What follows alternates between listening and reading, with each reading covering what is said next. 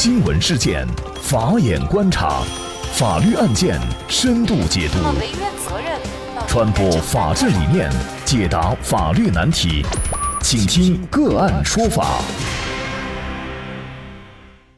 大家好，感谢收听个案说法，我是方红。今天我们跟大家来聊一下男生踢伤猥亵者被刑拘案，解除刑拘，提及调查。更多的案件解读，欢迎您关注“个案说法”微信公众号。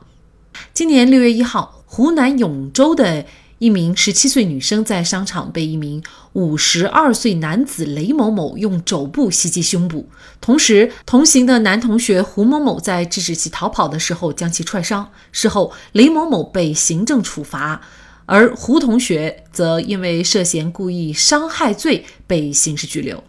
当事女孩表示。六月一号下午五点半，她和胡同学到湖南永州冷水滩的步步高商场逛街时，被一名中年男子突然用手肘撞了胸部，当时被撞得很疼。我看了那名男子一眼，我以为是他不小心的，但他也看我，却没有道歉，我就感觉比较奇怪，而且他还说我撞了他。我当时特别气愤和委屈，就哭了。商场保安过来说可以帮忙查监控。女孩表示查了监控，她才确定对方确实撞了她的胸部，很可能是故意猥亵。于是她决定报警。在这个过程当中，雷某借机跑出监控室，胡同学追至商场外停车场，为了制止雷某某逃走，将其踹伤。女孩说，当时那个时候民警还没有来，我们是不是有义务阻止犯罪嫌疑人逃跑？因为他逃跑，所以我们着急。我同学不方便用手阻止，就踹了他一脚，导致他摔倒在地。女孩表示，事发当晚十一点多，她接到派出所电话，说男子承认是猥亵，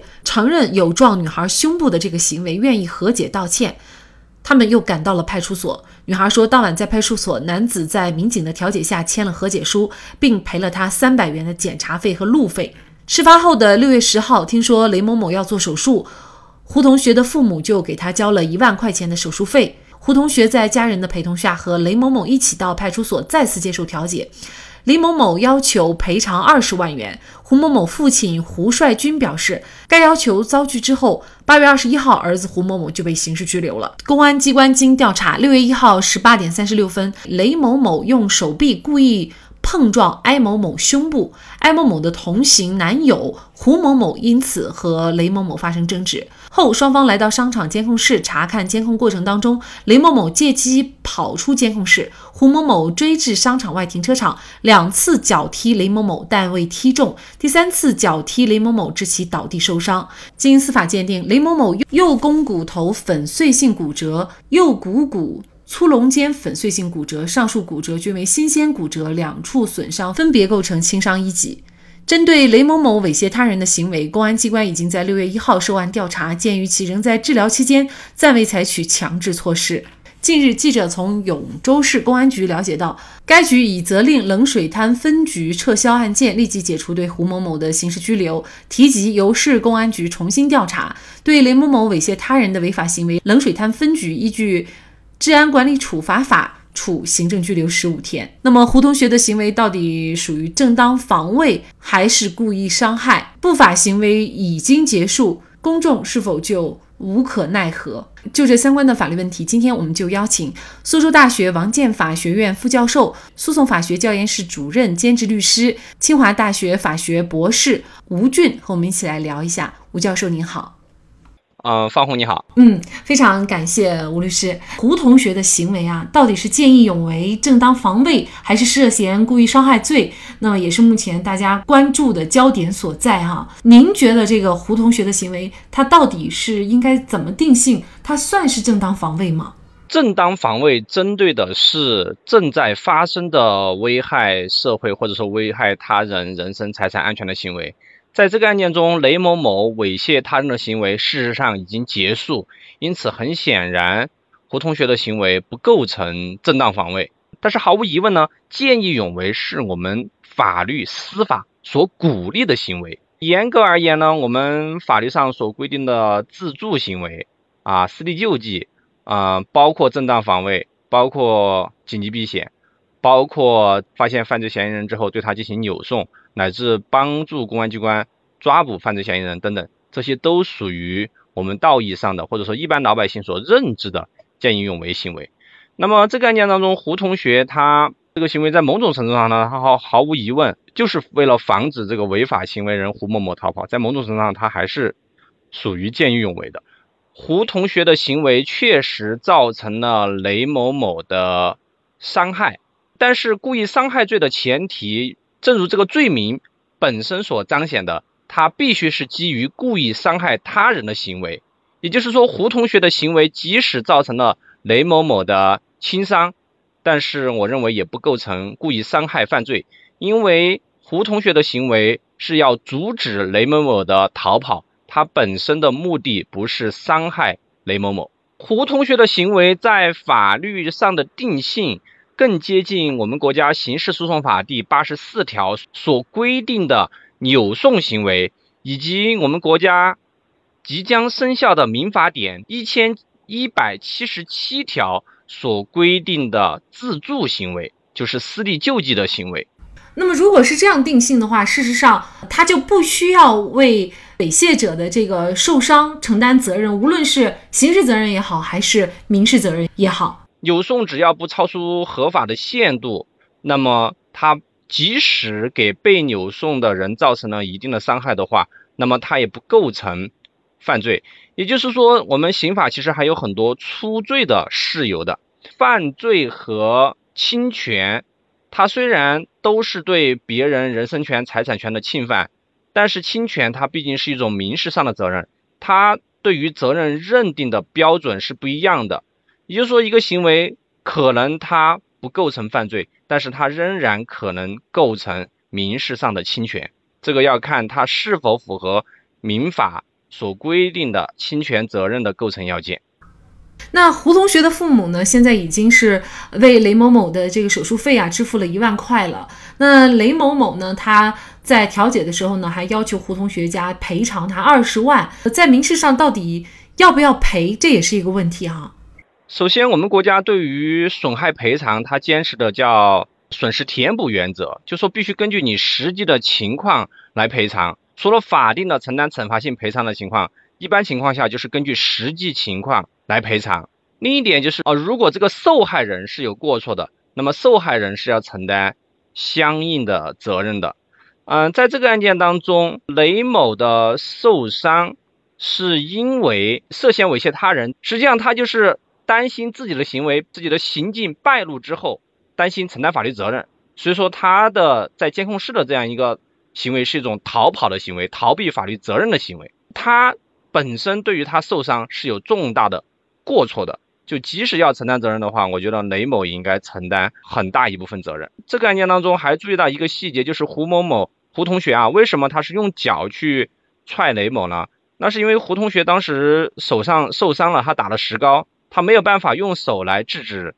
雷某的逃跑。那么他其实踢了三脚，第一脚、第二脚都没踢到，第三脚把雷某踢到。踢到之后呢，他也没有继续加害雷某进行泄愤，而是等待公安的处理。毫无疑问，胡同学的这样一个行为就是制止雷某某逃跑的一个行为，他本身不是要对别人进行侵权，我甚至认为他都不存在过失。我觉得严格从这个侵权责任法的角度来说，就从民法的角度，我认为胡同学也是不需要承担民事赔偿责任的。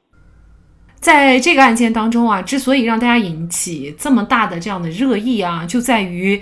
胡同学这种跟犯罪行为做斗争的举动却被公安机关立案了，这就让我们大众会觉得跟不法行为做斗争的这样行为，法律不仅没有鼓励，甚至还要追究刑事责任。那么这对于胡同学是一种伤害，对于我们整个社会的这种公平正义，对于法律的这种尊严和权威的认识，其实也是一种伤害啊。那您怎么看这个问题呢？我觉得您总结的特别到位，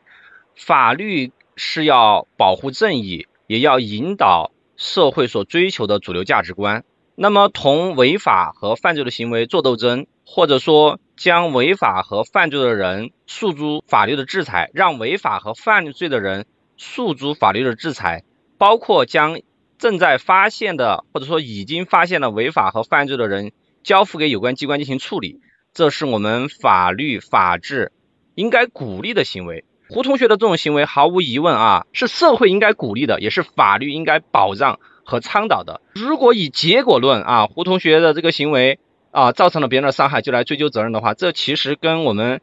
之前以结果来论正当防卫是一个道理。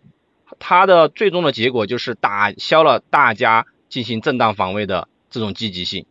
也就是说，我们在对一个行为进行结果评价的时候，也要考虑法律上的评价会产生怎样的社会影响啊。如果对胡同学进行刑事立案乃至追究他的刑事责任的话，我认为这是不助于司法来推动社会的公平正义，来推动公众对不平不义之事来见义勇为和积极参与对违法犯罪行为的斗争的。其实我想啊，公安机关的办案逻辑应该是这样的：就是这个案件不属于正当防卫，尤其呢是侵害行为已经结束了，然后胡同学在跑着追，追了以后再踢一脚，应该是这样的一个逻辑啊。但是呢，其实他应该是按照扭送和一个私立救济，就是民法的这个自助行为这一块来考虑。所以这也给我们广大的这个呃网友啊，就大众做一个提醒，也就是说呢，大家遭遇不法人员逃跑的情况下。其实是可以去进行相应的一些阻止行为的，即便他的不法行为已经结束了，并不是说已经结束了不构成正当防卫了，我们就没有办法了。对对，这里边就涉及两方面，一个是公安或者说一些司法机关在适用刑法的时候，因为我们刑法明确规定正当防卫跟紧急避险属于初罪的事由，而就他忽视了其他的一一些善行。包括我们这里提到的扭送，乃至扭送中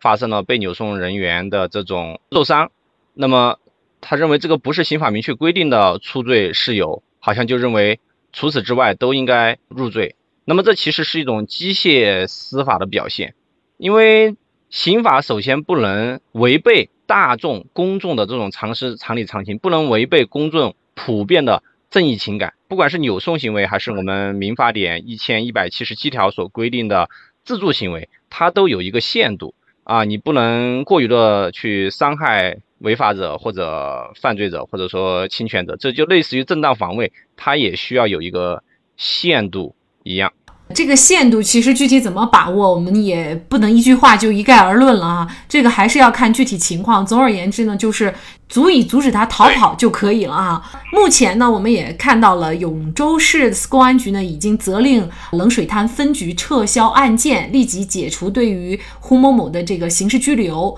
同时也提及由市公安局重新进行调查。这样的一个决定意味着什么呢？现在是已经撤销案件。同时解除了对胡某某的刑事拘留，也就是说，胡某某涉嫌故意伤害罪的这个案件在法律上已经不存在了，已经撤销了。就之前已经立案，现在已经撤销了。嗯，这是一点。另一点呢，就是说，可能他们已经现在提及重新调查，调查之后呢，应该也会对这个案件进行一个定性。嗯，我想首先也是进一步。重申这个案件它不涉嫌刑事犯罪，胡某某的这个行为不构成犯罪。另一方面呢，可能是要对胡某某的行为进行一个定性，比如说是一个扭送，或者说是一个自力救济吧。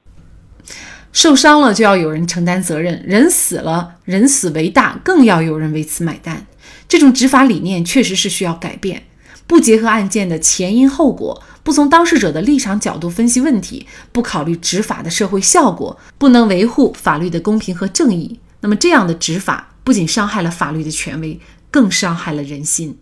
好，在这里再一次感谢苏州大学王建法学院副教授、诉讼法学教研室主任兼职律师吴俊。那另外，我们明天晚上八点钟个案说法的直播继续开启。那明天我们将跟大家来关注借贷利息的红线降到百分之十五点四，住房贷款、信用卡还款是否可以少交利息？之前支付的高利息又是否能够要得回来？如今我们的借款对于利息又该做怎样的约定才能受法律的保护？欢迎大家明天晚上八点钟进入直播间，跟我们一起来聊一聊。